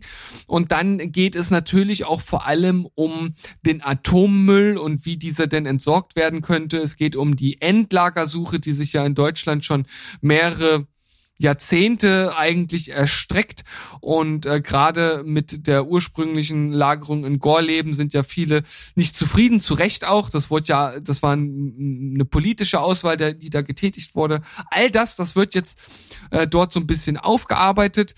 Äh, es werden auch die Franzosen, unsere Nachbarn, mit eingespannt, denn das sind ja richtige Atomliebhaber. Da werden auch noch neue Atomkraftwerke gebaut. Das ist also auch sehr interessant. Und äh, letzten Endes habe ich mir ein bisschen mehr erwünscht, dass es vielleicht doch ein bisschen objektiver wird, obwohl natürlich das Thema nicht so viel Objektivität hergibt. Wobei es gibt ja Leute, die sagen, es, Atomkraft ist das Einzige, was wirklich zukunftssicher ist, weil es halt kein CO2 ähm, oder kein CO2 oder die oder entsprechende Äquivalente halt entstehen. Aber was mir der Film halt gezeigt wird, und das ist auch das, was ich mir vorher schon gedacht habe, es gibt halt keine Lösung für den Atommüll. Und das ist halt sowas, es, es wird niemals ein Lager geben, was eine Million Jahre standhält. Und das ist sowas, wo ich sage, wir müssen entweder was anderes finden oder vielleicht den wirklich einfachen Weg gehen und einfach weniger Energie verbrauchen. Aber Atomkraft, schwieriges Thema, wie ich finde, interessante Doku, nicht komplett perfekt, aber kann man sich ganz gut angucken. Atomkraft Forever, sieben von zehn Punkte. Okay, prima. Dann äh, gehe ich mal rüber und zwar habe ich einen Film geschaut, der sehr schwelgerisch ist, sage ich jetzt mal. Und zwar ist ein Film, der ist jetzt auch im Oscar-Rennen, glaube ich, mit drin gewesen oder kommt noch. Ich bin jetzt gerade nicht ganz so up to date. Äh, ganze Oscar-Thema hat sich irgendwie sehr verwässert in Zeiten von Corona. Äh, kommt ja auch jetzt, äh, die, die kommenden sind ja auch jetzt später und so. Äh, es geht auf jeden Fall um der wunderbare Mr. Rogers mit Tom Hanks in der Hauptrolle. Und das ist ein Film, da hatte ich so ein bisschen die Assoziation, äh, das ist ja so eine Geschichte auf wahren Begebenheiten. Es geht ja um diesen Kindermoderator, den es in den USA da gegeben hat, der auf so eine ganz bestimmte Art und Weise seine Sendung gestaltet hat, wirklich versucht hat, sehr einfühlsam auf so Grundbedürfnisse von, von Kindern einzugehen, denen wirklich auch ernstere Sachen zu erklären, ganz kindgerecht und sie wirklich in alle Lebensbereiche irgendwie einzubinden und abzuholen und, und äh, das muss so ein, so ein wirklich so ein Heiliger gewesen sein. Also der wurde wirklich verehrt von Generationen von Menschen und äh, das ist hier so ein bisschen diese biografische Geschichte von ihm. Und ich hatte so sofort so eine Assoziation, äh, weil am Anfang der, des Films wird auch so direkt gezeigt, wie der das gemacht hat in der Serie und wie der so mit den Leuten gesprochen hat und wie das so aufgebaut ist, dass er da in so eine Wohnung kommt, die so eine Kulisse ist und dann da auch Leute trifft und die er dann einlädt, die dann zu ihnen an der Tür, an die Tür kommen und klopfen und so. Und das hat mich total an das Ende von Mrs. Doubtfire erinnert. Mit Robin Williams ähm, Film, den wir wahrscheinlich alle, die so in unserem Alter sind, aus unserer Kindheit kennen. Da ist ja am Ende auch so, dass Mrs. Doubtfire selbst eben in ihrer Rolle als Mrs. Doubtfire so eine Fernsehshow kriegt und die ist total ähnlich. Also es ist die halt auch in ihrem gemütlichen Heim und dann klopft jemand an der Tür oder Briefträger oder so und dann unterhält die sich mit dem und versucht halt wirklich für Kinder da was zu machen. Hier geht's um diesen Moderator, der diese Geschichte eben bekommt und die Rahmenhandlung ist halt, dass ein, ein Reporter, der sehr dafür bekannt ist, dass er seine Interviewpartner sehr, sehr auseinander nimmt und dann irgendwie relativ äh, vernichtende Artikel für die Repu Reputation über die Personen, die er da interviewt, schreibt und deswegen auch einen gewissen Ruf weg hat. Und der wird von seiner Redakteurin ver verdonnert, diesen Menschen zu interviewen und so ein, so ein kleines 400 Wörter-Ding über den äh, Wohlwollen zu verfassen. Äh, und er ist halt total skeptisch, er ist auch so, so ein bisschen so ein, so ein Misanthrop und er sagt halt, nee, der, der Mann kann nicht so nett sein, da ist irgendwas faul, niemand ist so nett. Und er lernt ihn halt kennen und ist halt völlig verwundert von ihm und seiner Art, weil so wie er in der Serie mit den Kindern spricht, so spricht er auch fast im, im echten Leben mit den Menschen, die ihn umgeben und so. Und der ist halt echt ein bisschen sonderbar, aber halt total nett. Äh, und er kommt damit nicht so richtig klar. Er denkt, da muss doch irgendwas dahinter sein, dass der ist vielleicht in Wirklichkeit ein Dreckschwein und ein, was weiß ich, ein Kindervergewaltiger. Keine Ahnung, was er sich alles so denkt in seinem Kopf. Äh, und er, er wird aber irgendwie in seinen Bann dann gezogen im Verlaufe des Films. So, insgesamt ist dieser Film schon ein bisschen kitschig, muss man sagen. Er hat aber eine wirklich gute, beruhigende Art, mit dem Zuschauer irgendwie umzugehen. Und Tom Hanks ist echt mega, mega, mega gut. Also Highlight des Films, ganz klar Tom Hanks, spielt eine ganz großartige Rolle, bringt genau diese Spleenigkeit von diesen Typen super genial rüber. Also ich kann mir absolut vorstellen, wie der gewesen sein muss, weil Tom Hanks das echt brillant und super spielt. Alles andere in dem Film ist sehr, sehr standardmäßig. Hm. Aber lohnt sich für die Schauspielleistung.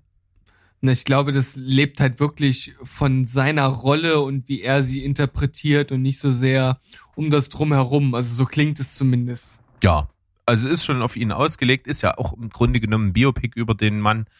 Und deswegen der wunderbare Mr. Rogers von mir sieben von zehn. Für die Schauspielleistung von Tom Hanks würde ich aber eine neun vergeben. So alleine für die so losgelöst. Äh, und würde er den Oscar er erhalten, ich würde nicht protestieren. Okay. Ja, also das ist tatsächlich ein Film, den ich auch schauen würde. Also es liegt aber, glaube ich, hauptsächlich tatsächlich an Tom Hanks, weil ich ihn als Schauspieler mag. Ich glaube, das ist auch so ein dufter Typ und da macht mich an. an. Da schließe ich mich an. Sehr schön. Ja, bei mir, nächster Punkt. Uh. Ich habe ihn geschaut, den äh, längsten Film, den ich wahrscheinlich jemals geschaut habe. Ich glaube, ich habe noch nie einen Vier-Stunden-Film gesehen. Ich bin mir nicht ganz sicher. Äh, ich habe mir den Snyder Cut zu Gemüte geführt und er wird ja von den Fans schon auf Händen getragen. Also der kriegt ja nur Bestnoten im Grunde genommen von den Fans. Die Kritiker, die sehen das im wahrsten Sinne äh, ihrer Bezeichnung etwas kritischer, das Ganze. Und ich muss auch sagen, er ist auf jeden Fall deutlich, deutlich, deutlich besser als der ursprüngliche Cut. Aber er hat auch seine Schwächen. Und ich finde, die größte Schwäche liegt tatsächlich so in den ersten eineinhalb Stunden. Und das ist natürlich schwierig, weil das der Anfang des Films ist und der sollte einen ja irgendwie mitnehmen. Aber das wirkt alles sehr wie Stückwerk, was nicht so wirklich zusammenpasst. Man weiß nicht so wirklich, worum es geht. Gerade wenn man die alten Filme nicht gesehen hat, äh, steht man wirklich nur mit Fragezeichen eigentlich da, weil nichts wirklich so richtig zusammenpasst. Also gefühlt ist das nicht kohärent, was da passiert. Aber wenn dann so langsam dieser Prozess sich entfaltet, dass diese Justice League halt gebildet wird und diese Charaktere immer mehr zusammengeführt werden, dann sagt man irgendwann, aha, ah, okay, jetzt, okay, jetzt kann ich dem ein bisschen folgen, ah, okay, in die Richtung geht's und dann ergibt das alles irgendwie ein bisschen mehr Sinn. Und äh, es ist natürlich irgendwie in so einer ganz eigenen Darstellungsweise und Welt. Also man kann es halt nicht mit Marvel vergleichen, auch wenn man hier durch, durch Barry Allen, also den Flash, so ein bisschen versucht, diesen Humor mit reinzubringen. Das funktioniert mal hier und mal da, dann auch mal wieder nicht. Das ist irgendwie ganz charmant, ohne irgendwie überragend zu sein. Aber letzten Endes ist es halt ein wirklich wirklich langer Film, der in seinen Action-Szenen schon überzeugt. Vor allem, wenn man auf diese Snyder-Ästhetik steht, auf Pathos steht. Der ist ja natürlich groß geschrieben und im Gegensatz zu anderen Action-Film hat er halt auch eine andere Musikauswahl. Er hat halt nicht dieses typisch orchestrale, zumindest nicht durchgängig, sondern so wie Zack Snyder das bei Watchmen auch gemacht hat, auch einfach Songs, die er mit einbaut. Das ist auf jeden Fall, finde ich, immer mal eine ganz gute Abwechslung zu diesem typischen Superhelden-Mief. Aber es ist halt auch viel CGI-Gewitter dabei, manchmal auch wirklich schlecht also da sieht's halt aus wie so eine Sequenz aus der Playstation. Ähm, ja, aber es ist ein guter Film. Das kann man schon sagen. Man muss aber drauf stehen. Es ist eine richtige Comic-Verfilmung. Wer da drauf nicht steht, der kann mit diesem Film nichts anfangen. Für mich ist das eine 7 von 10. Man kann ihn schauen, man kann es aber auch lassen, wenn man nicht drauf steht. Aber mit diesem Urteil, man kann es schauen, aber man kann es auch lassen ein 242 Minuten Film. Nee. Und ich habe es ja gesagt, ich habe es ja anwaltlich verlesen. Ich, ich werde mir nicht angucken, auch wenn ich ihn wahrscheinlich ganz gut finden würde, aber nee, dafür nicht. Aber ich glaube, man verpasst auch nichts. Also das ist halt kein Film, der in die Annalen der Geschichte eingehen wird, außer vielleicht äh, durch die Entstehungsgeschichte und durch die Länge. Aber ansonsten hat er jetzt nichts Überragendes. Hm. Es wäre tatsächlich, ich habe gerade überlegt, auch mein längster Film, den ich jemals gesehen hätte. Ähm, bei mir wäre der direkt, also bei mir ist, glaube ich, aktuell der längste, den ich gesehen habe, es war einmal in Amerika mit 228 Minuten. Hm, okay.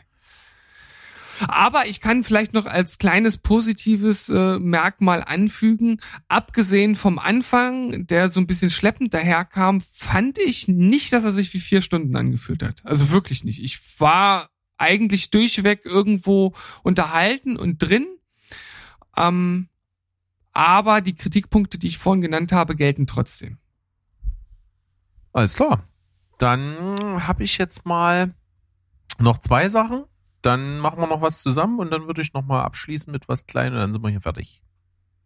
Na dann, schieß mal los. Genau. Ich verfolge den Plan. Ich habe einmal einen Film doch gesehen, den ich eigentlich doch sehr unterhaltsam fand. Äh, der äh, nichts wahnsinnig bahnbrechendes war, nichts, was man noch nicht mal gesehen hätte, aber sehr unterhaltsam. Und zwar der Psycho-Thriller Run mit Sarah Paulson in der Hauptrolle. Und das ist tatsächlich dann auch schon wirklich das äh, Tolle an dem Film. Sarah Paulson finde ich super. Sie hat irgendwie so ein bisschen die Angewohnheit, manchmal in Filmen mitzuspielen, die ich dann so als, als Film nicht so besonders finde. Sie ist aber immer großartig.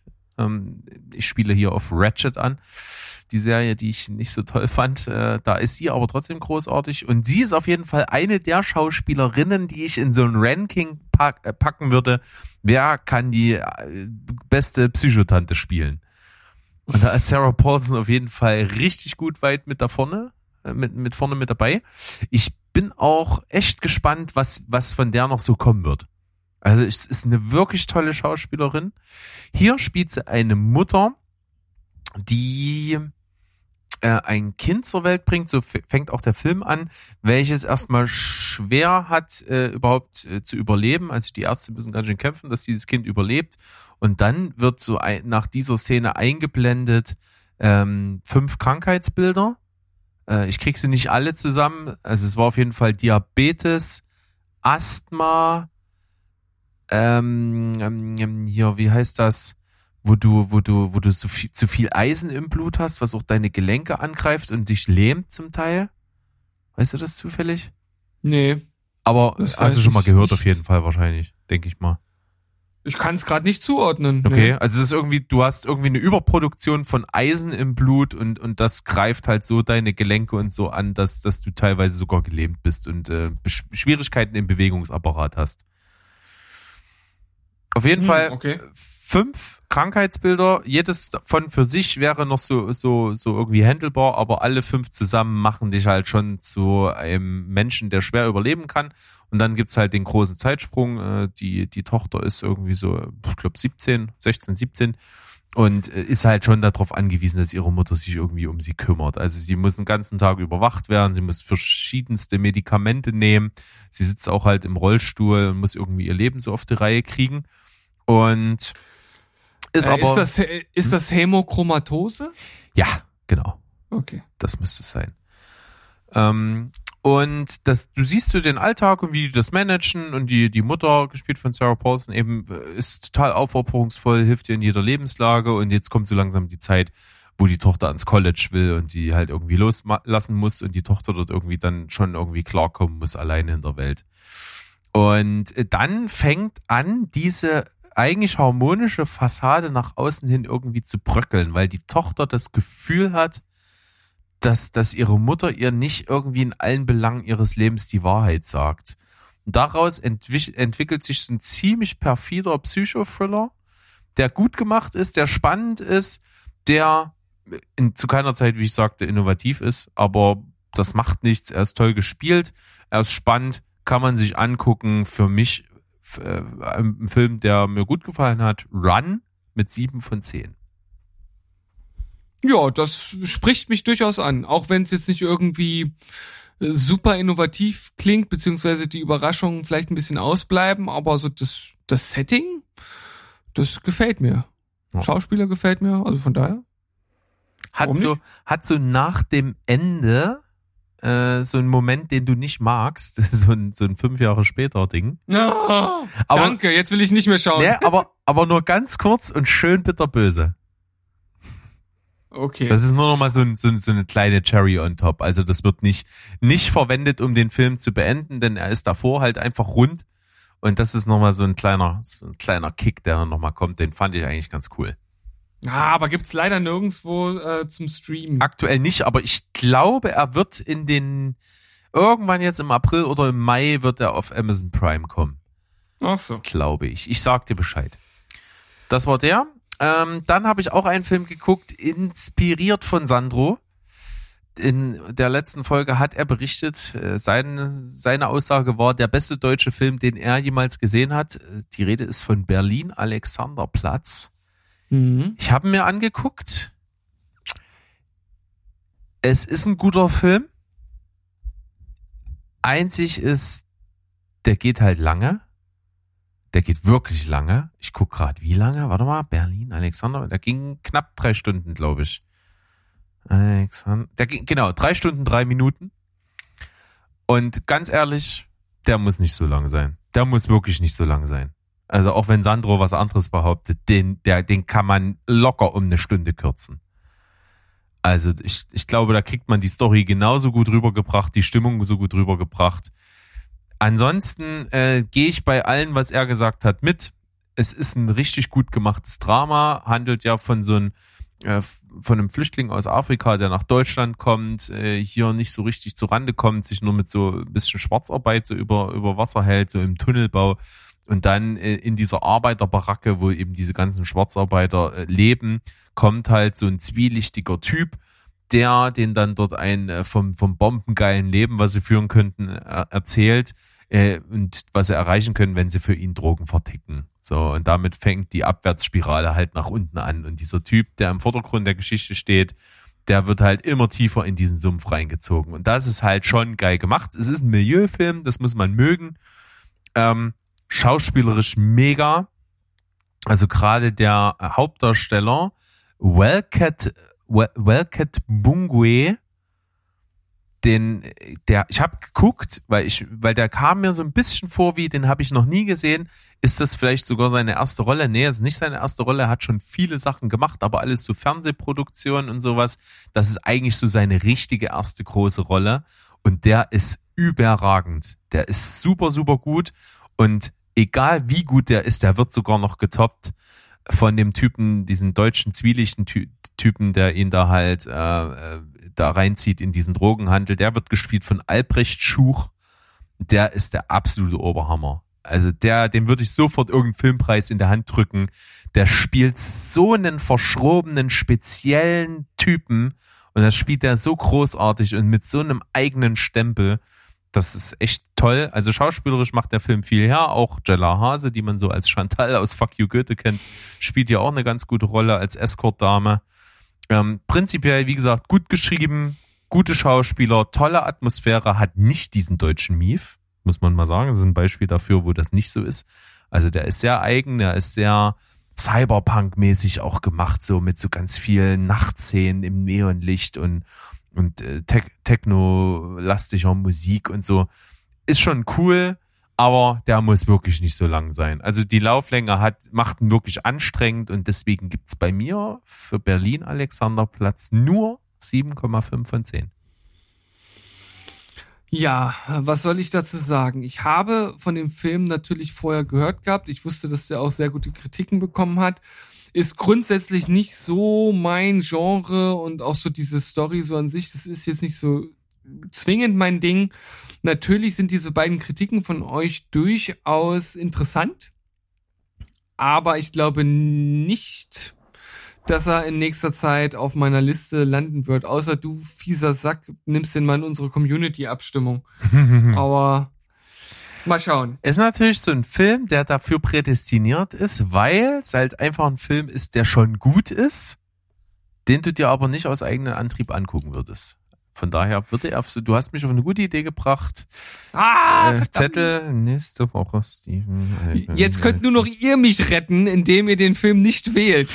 du kannst du fast davon ausgehen, dass den jetzt alle wählen. Na gut, kommt ein bisschen drauf an, was ich sonst noch mit auf die Liste packe. Wählt den Film. Ich möchte, dass ihr auf jeden Fall diesen Film wählt. Das ist umgekehrte Psychologie. Und diesen Satz, den ich gerade gesagt habe, ist jetzt umgekehrte, umgekehrte Psychologie. Okay. Kannst du auch einfach rausschneiden alles. Egal. Ähm, Berlin Alexanderplatz 7,5 bei mir, ähm, weil er einfach zu lang ist.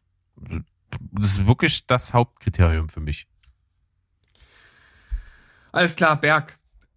Kommen wir mal zu unserem kleinen Highlight, wobei du noch was hast, was ein bisschen besser bewertet wurde. Aber äh, für mich war es äh, ein herrlicher Spaß und ich glaube, du fandest es insgesamt auch sehr gut. Ähm, wir haben das Hausboot geschaut, die Doku von ähm, Olli Schulz und Finn Kliman. Und was soll man sagen? Das war auf jeden Fall unterhaltsam von Anfang bis Ende. Ähm, natürlich äh, absolut krass, was für ein Projekt die sich da angeleiert haben, indem die das Hausboot von Gunther Gabriel gekauft haben, das ausgemistet haben. Das war ein, eine absolute Müllhalde und das Ganze umgebaut haben. Äh, das ging so weit, dass letzten Endes praktisch nichts vom alten Boot mehr übrig war, ähm, außer dass man sagen kann, irgendwo hier gibt's vielleicht noch eine Schraube oder irgendeinen Pfosten, der mal zum alten Boot gehörte um, und haben da ein Studio reingebaut. Und dieser Prozess mit den ganzen Höhen und Tiefen, der wird sehr kurzweilig in diesen vier Folgen dargestellt. Oder was sagst du dazu? Absolut. Ähm, ich bin jetzt gerade auch so ein bisschen verwundert und versuche nochmal zu ergründen, warum ich jetzt nur 7,5 von 10 vergebe. Ähm, die Wahrheit ist irgendwo vielleicht der Bereich, dass ich sage, es ist total unterhaltsam. Es ist jetzt aber als Doku jetzt nicht so völlig mindblowing oder, oder so völlig vielseitig oder so. Es ist halt wirklich so ein, so ein, so ein begleitender Prozess. Sagen wir es mal so. Du wirst einfach ja. reingeschmissen in, in alle äh, Stadien, die es da gab, in diesen ganzen Weg, den die gegangen sind.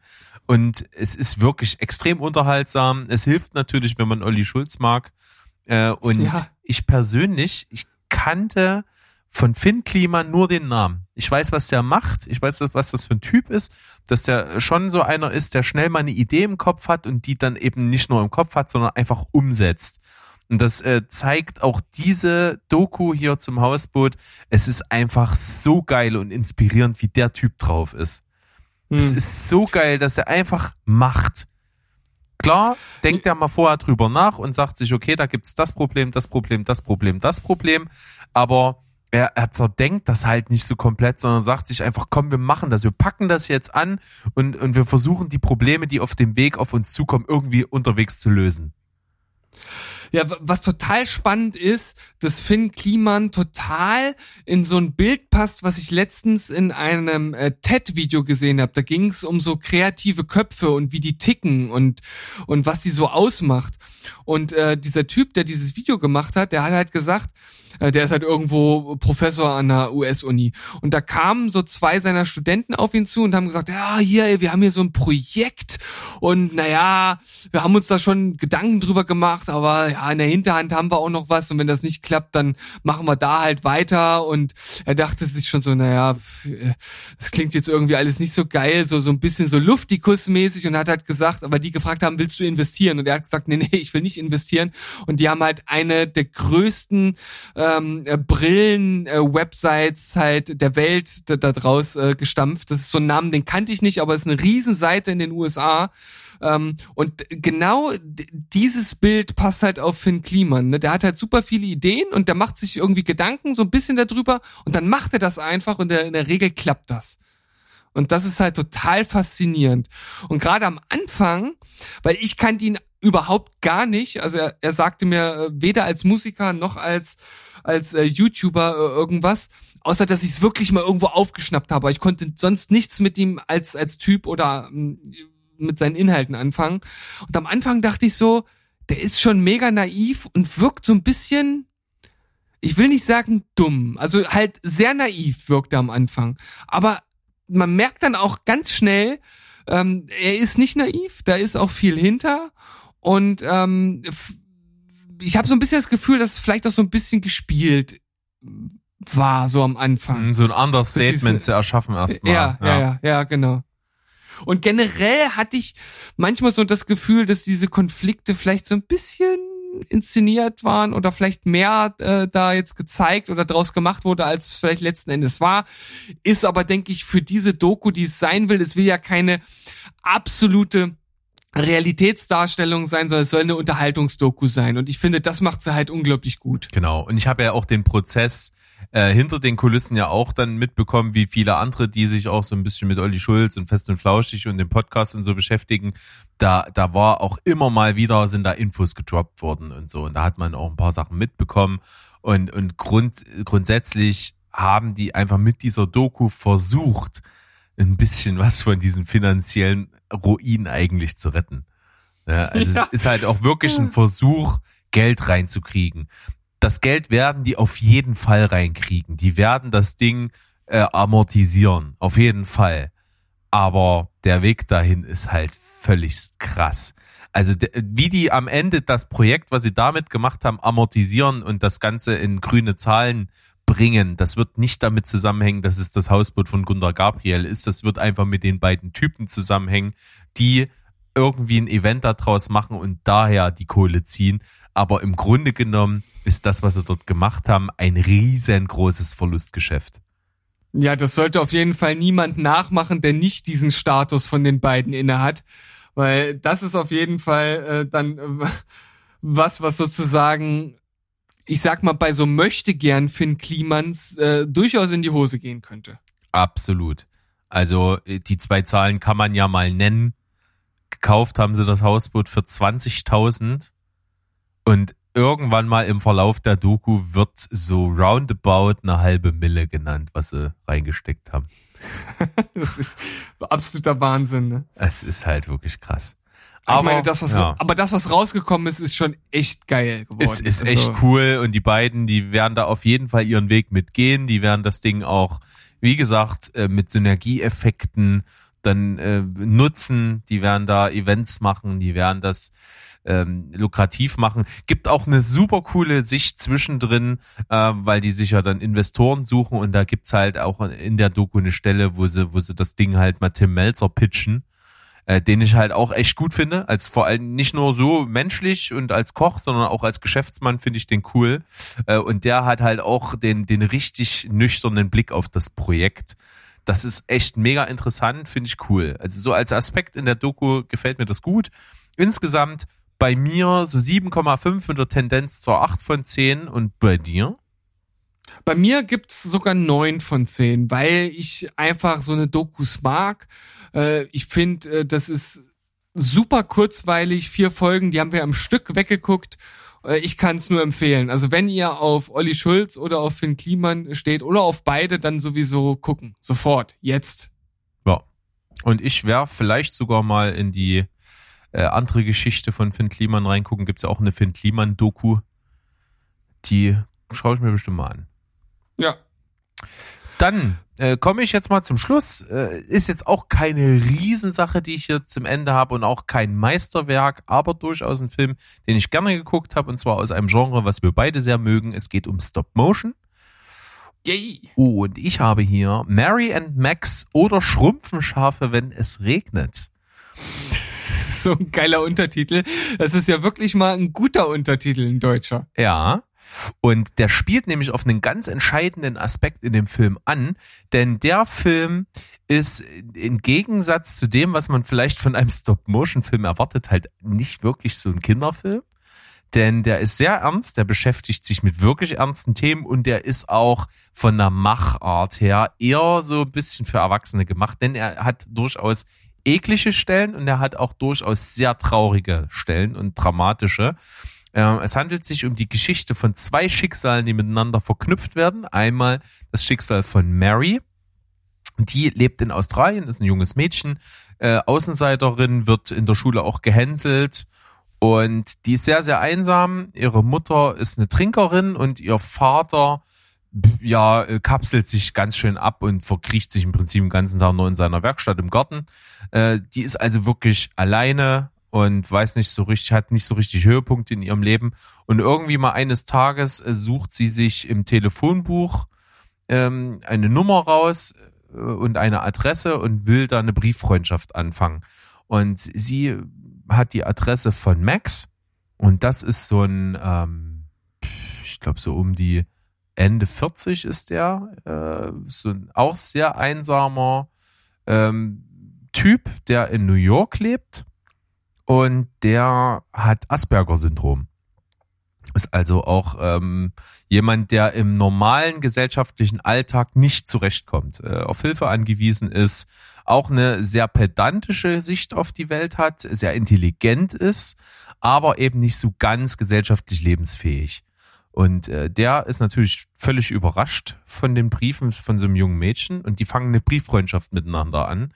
Und diese beiden Leben sind dann immer so ein bisschen parallel geschnitten und äh, über die Themen, über die die sich so unterhalten, handelt dieser Film. Und das sind halt echt teilweise sehr ernste, weil die hat wirklich, das Kind hat halt manchmal so richtig naive Fragen, welche ihn in Sinnkrisen stürzen. Also im Verlauf landet er halt auch einfach mal in der Klapse, weil er einen Nervenzusammenbruch hat und so. Also es ist halt schon echt relativ harter Tobak aber ein toller Film, tolle Themen, die angesprochen werden, ein schöner Ton äh, und visuell einfach geil.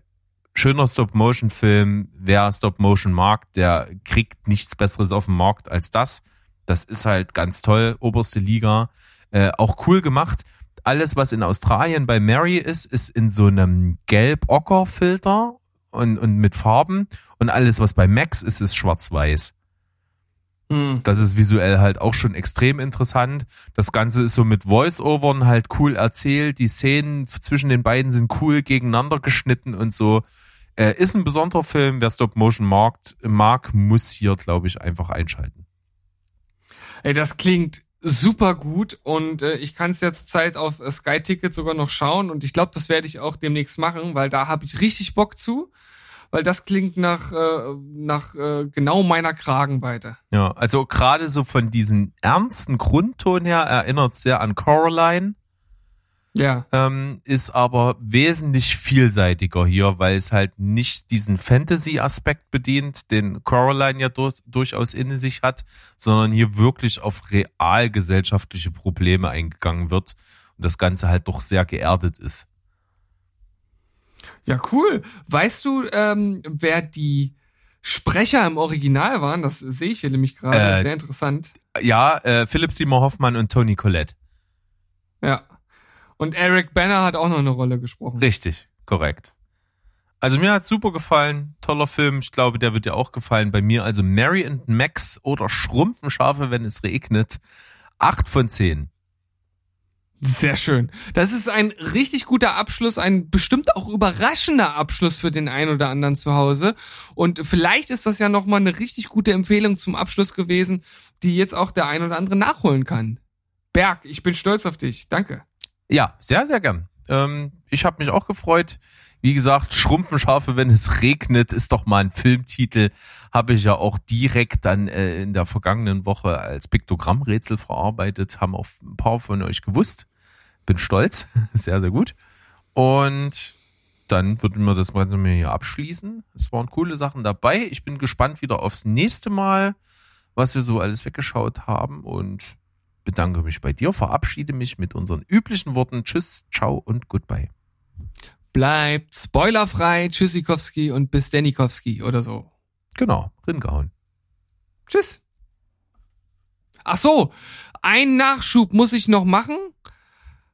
Ähm, ich muss mich noch entschuldigen, denn ich habe einen Film aus der Community-Wahl Wahl, Wahl noch nicht geschaut.